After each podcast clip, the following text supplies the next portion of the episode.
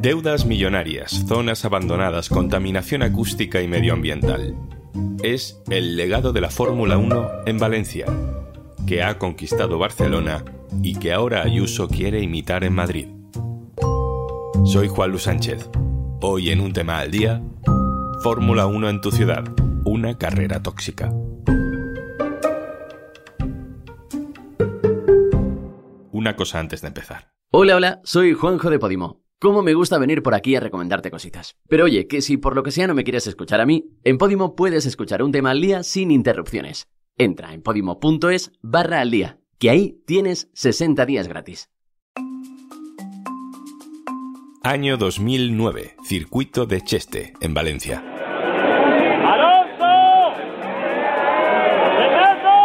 Fernando Alonso se pasea en un Ferrari azul descapotable por el circuito de Cheste saludando a la gente que hay en la grada. Va sentado sobre el respaldo del sillón trasero.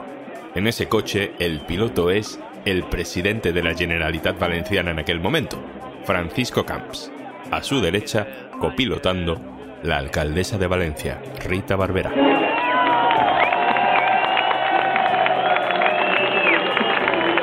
Son los años en los que el Partido Popular gobierna y consigue mayorías a golpe de evento masivo en la comunidad valenciana. La Copa América, la visita del Papa a Valencia y este sonido, que llegó en 2008. Se celebraron grandes premios de Fórmula 1 en Valencia de 2008 a 2012 Camps, eufórico en aquellos años, se lo vendía así a los valencianos. La cantidad de expectativas económicas que es creen al voltant de la Fórmula 1 pero a la comunidad valenciana son espectaculares. La realidad no fue tan espectacular. La Generalitat sigue pagando hoy la deuda de aquel proyecto faraónico que costó 300 millones de euros. Es un símbolo de un modelo de gestión de aquellos años. Yo pensé que habíamos aprendido la lección. El negocio de la Fórmula 1 anda ahora conquistando países a los que les sobra el dinero. Bahrein, Qatar, Arabia Saudí, Abu Dhabi han abierto circuito en los últimos años. Aquí ya se nos pasó esa fiebre, ¿o no? La Fórmula 1 es diferente. Eh, nosotros, eh, bueno, estamos eh, negociando que va por muy buen camino y, que, y de lo que sabremos eh, el resultado en pocas semanas. Ayuntamiento y Comunidad de Madrid, ahora con gobiernos de mayoría absoluta del PP, están a la espera de la gran decisión. Quieren traer la Fórmula 1 a la ciudad de Madrid a partir de 2027. Por supuesto prometen que será responsable y sostenible y rentable y todo estupendo. Carlos Navarro, compañero del diario.es en Valencia. Hola. Hola, ¿qué tal, Juan Lu? Muy buenas. Hagamos balance de lo que significó la Fórmula 1 para Valencia. Es cierto que cuando Valencia se postula, España era, era otro país, éramos, digamos, más ingenuos. Bueno, pues nos remontamos al año 2007, es el año previo a la gran crisis económica inmobiliaria. Y bueno, pues Valencia estaba en ese momento un poco, digamos, en la cresta de la ola mediática, pues por todo lo que supuso eh, el tema de la disputa de la, de la Copa del América, ¿no? Aquel año. Entonces, digamos que en esa política de grandes eventos, lo que se vendía en aquel momento por parte del gobierno del PP, situar a, Valencia en el mapa del mundo a través de estos grandes eventos, que bueno, si bien implicaban pues una inversión, inversiones eh, millonarias en muchos casos, pues por otro lado tenía un poco el retorno eh, vinculado pues eh, bueno, pues a todo el marketing de la ciudad que se haría por todo el mundo, lo que a su vez atraería, pues fomentaría de una manera importante el turismo. En el año 2007, aproximadamente 15 días antes eh, de las elecciones autonómicas de aquel año, presentaron eh, el circuito urbano y, la prueba eh, Francisco Camps y Rita Barbera junto a Bernie Eccleston. Y Bernie Eccleston es muy llamativo porque vinculó la celebración del Gran Premio en Valencia a que Francisco Camps ganara las elecciones. O sea, solo se iba a aceptar eh, aquel contrato, el desarrollo de, la Fórmula 1 en Valencia, si el PP con Francisco Cans a la cabeza ganaba las elecciones. Y ganó. Y vimos durante años la Fórmula 1 en la ciudad de Valencia. Carlos supuso un gran empujón a la ciudad, a los valencianos. Eh, ¿Este proyecto fue rentable? La verdad que no. Yo creo que a la larga ha sido todo lo contrario. Estamos hablando de cerca de 300 millones de euros. De hecho, este mes la Generalitat Valenciana tiene que afrontar un pago de 7,5 millones de euros correspondiente a la construcción del circuito urbano. Solo la construcción del circuito urbano costó 98,6 millones de euros al gobierno valenciano, pese a que el señor Francisco Camps prometió que se iba a hacer a coste cero. A eso hay que añadir los 111 millones de euros en concepto de canon por uh, los cinco años que se disputó la prueba, el canon que paga la Generalitat Valenciana a Bernie Eccleston, a la empresa Bernie Eccleston por disputar la prueba, otros 26 millones de euros que pagó Canal No por los derechos televisivos para transmitir el Gran Premio en Valencia. Luego otro tipo de contratos eh, menores en concepto de, de organización, de marketing, etc. Una parte de aquel circuito era urbano. Eh, ¿Cómo está, Carlos, esa parte de la ciudad que fue parte en aquel momento del circuito de Valencia? Pues se encuentra totalmente abandonada, degradada, porque el circuito urbano tenía como dos partes, ¿no? La parte, digamos, que rodea la dársena interior del puerto, la Marina de Valencia, pero sí que es verdad que toda la zona del Grao, que es un barrio marítimo de Valencia, en el que hay proyectado un barrio de, alto standing, el PAI del Grao, pues eh, está enmarañado en un problema jurídico entre la identidad y el ayuntamiento que se ha conseguido desatascar en el último año de este mandato pero que eso ha generado pues que toda esa parte del Grau esté totalmente degradada, el circuito abandonado, incluso se ha generado un importante asentamiento chabolario que a pesar de que los servicios sociales del ayuntamiento están en contacto con estas personas y se les ha ofrecido alternativas habitacionales en forma de albergues, etcétera, pero bueno, muchas veces son familias, piensan que, que los van a separar, etcétera, y no lo quieren abandonar y por lo tanto pues hasta que se urbanice todo ese sector, pues así está todo aquello. Carlos Navarro, periodista del diario.es en Valencia. Un abrazo, gracias. Un abrazo, muchas gracias. En España hay ahora mismo un circuito de Fórmula 1 en activo que forma parte del Campeonato del Mundo de Fórmula 1. La última carrera fue de hecho hace una semana y algo. Señores, se largó el Gran Premio de España. A ver cómo arrancan. Arrancó bien Verstappen, Sainz en el segundo lugar. Es el circuito de Barcelona, aunque no está en la ciudad de Barcelona, está en el mítico circuito de Montmeló. Es un modelo más tradicional que le gusta menos a los políticos de ahora porque la ciudad tiene menos visibilidad, pero que también genera sus propios debates. Le he pedido a Arturo Puente, compañero del diario.es en Barcelona, que nos cuente qué debates son esos. Hola Juanlu. El debate en Cataluña respecto al circuito de Fórmula 1 de Montmeló no es tanto medioambiental como eminentemente económico. Eh, por una parte, es un circuito que el sector de la restauración eh, considera muy importante para atraer turismo. Eh, creen que los fines de semana que hay carrera en Montmeló, hay turistas además de los que se dejan mucho dinero en los, en los restaurantes y en, en las actividades de ocio de Barcelona.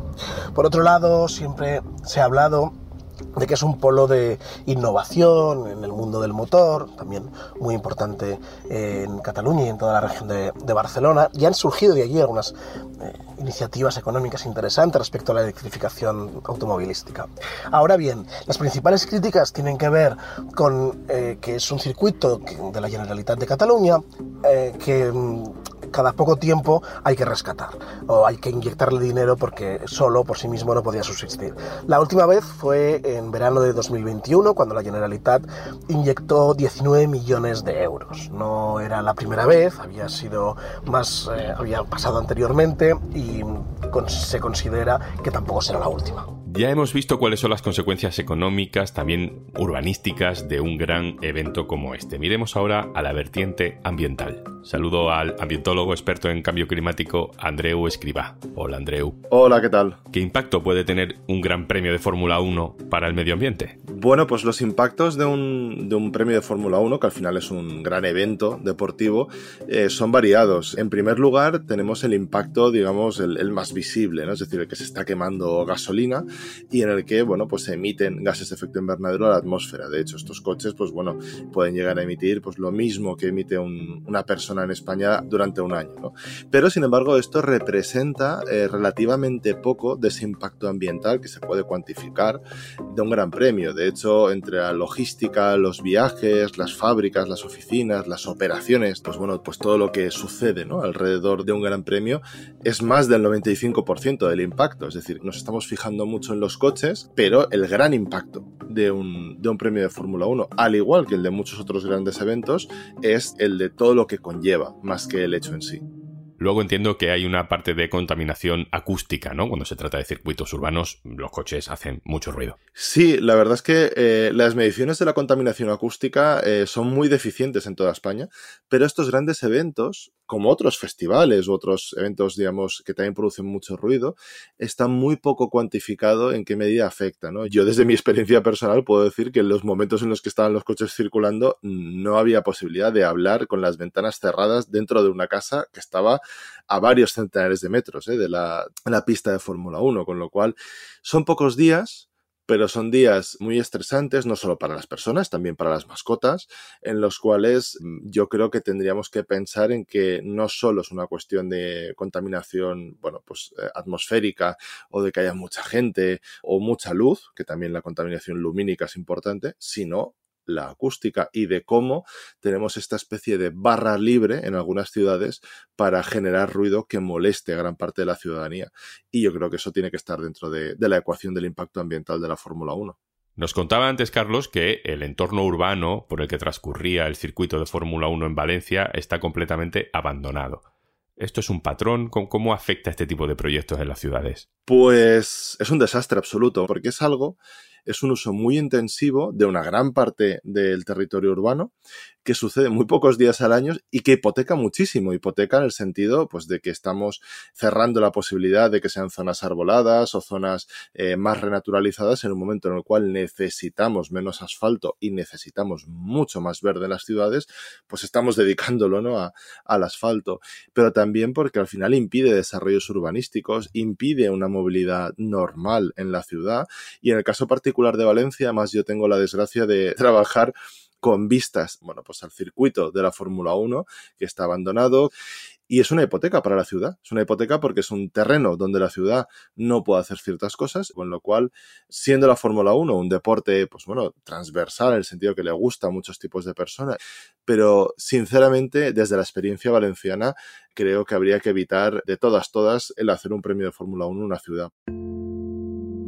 ¿Es posible aspirar a organizar un espectáculo como este, pero siendo de alguna manera responsable con el entorno, que se contamine menos. Bueno, en, justicia hay que decir que la Fórmula 1 es consciente de que tiene un impacto. Entonces tiene presentado pues, un plan de neutralidad climática que evidentemente los planes de neutralidad climática no son la solución porque estamos hablando de una cosa a futuro, estamos hablando sencillamente de compensar lo que emitimos de alguna forma, pero sí que, bueno, pues hay investigación, por ejemplo, en el tema de los combustibles, ¿no? Que pueden usar los coches, se está mirando todo tipo de combustibles posibles, sintéticos, aire, eléctricos, y yo creo que ahí sí que se va a poder disminuir, pero eso es una pequeña parte. Y a mí me gustaría pues que las ciudades apostasen por grandes eventos más lentos, más humanos, que tuviesen menos que ver con el ruido y con la velocidad y mucho más con el bienestar de las personas. Bueno, eso sería tanto como cambiar nuestro sistema económico y de crecimiento. Bueno, yo creo que las ciudades tienen que apostar por una ralentización. Esto significa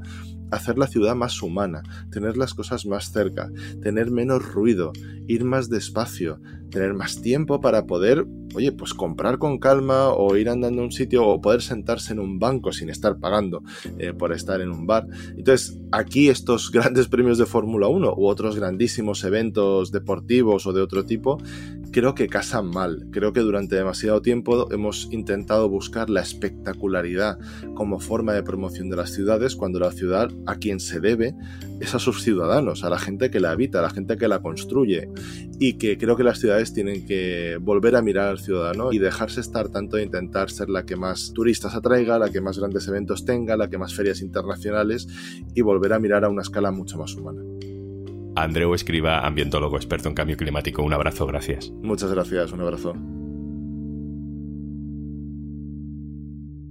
Y antes de marcharnos... Si al abrir Podimo no sabes qué escuchar, nuestras propias creadoras y creadores te dan algunas ideas y comparten contigo en nuestra app sus podcasts favoritos.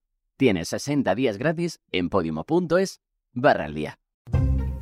Esto es un tema al día, el podcast del diario.es. Si te gusta lo que hacemos, necesitamos tu apoyo. Hazte socio, hazte socia en el diario.es barra socio. Este podcast lo producen Carmen Ibáñez, Marcos García Santonja e Izaskun Pérez. El montaje es de Pedro Nogales. Yo soy Juan Luis Sánchez. Mañana, otro tema.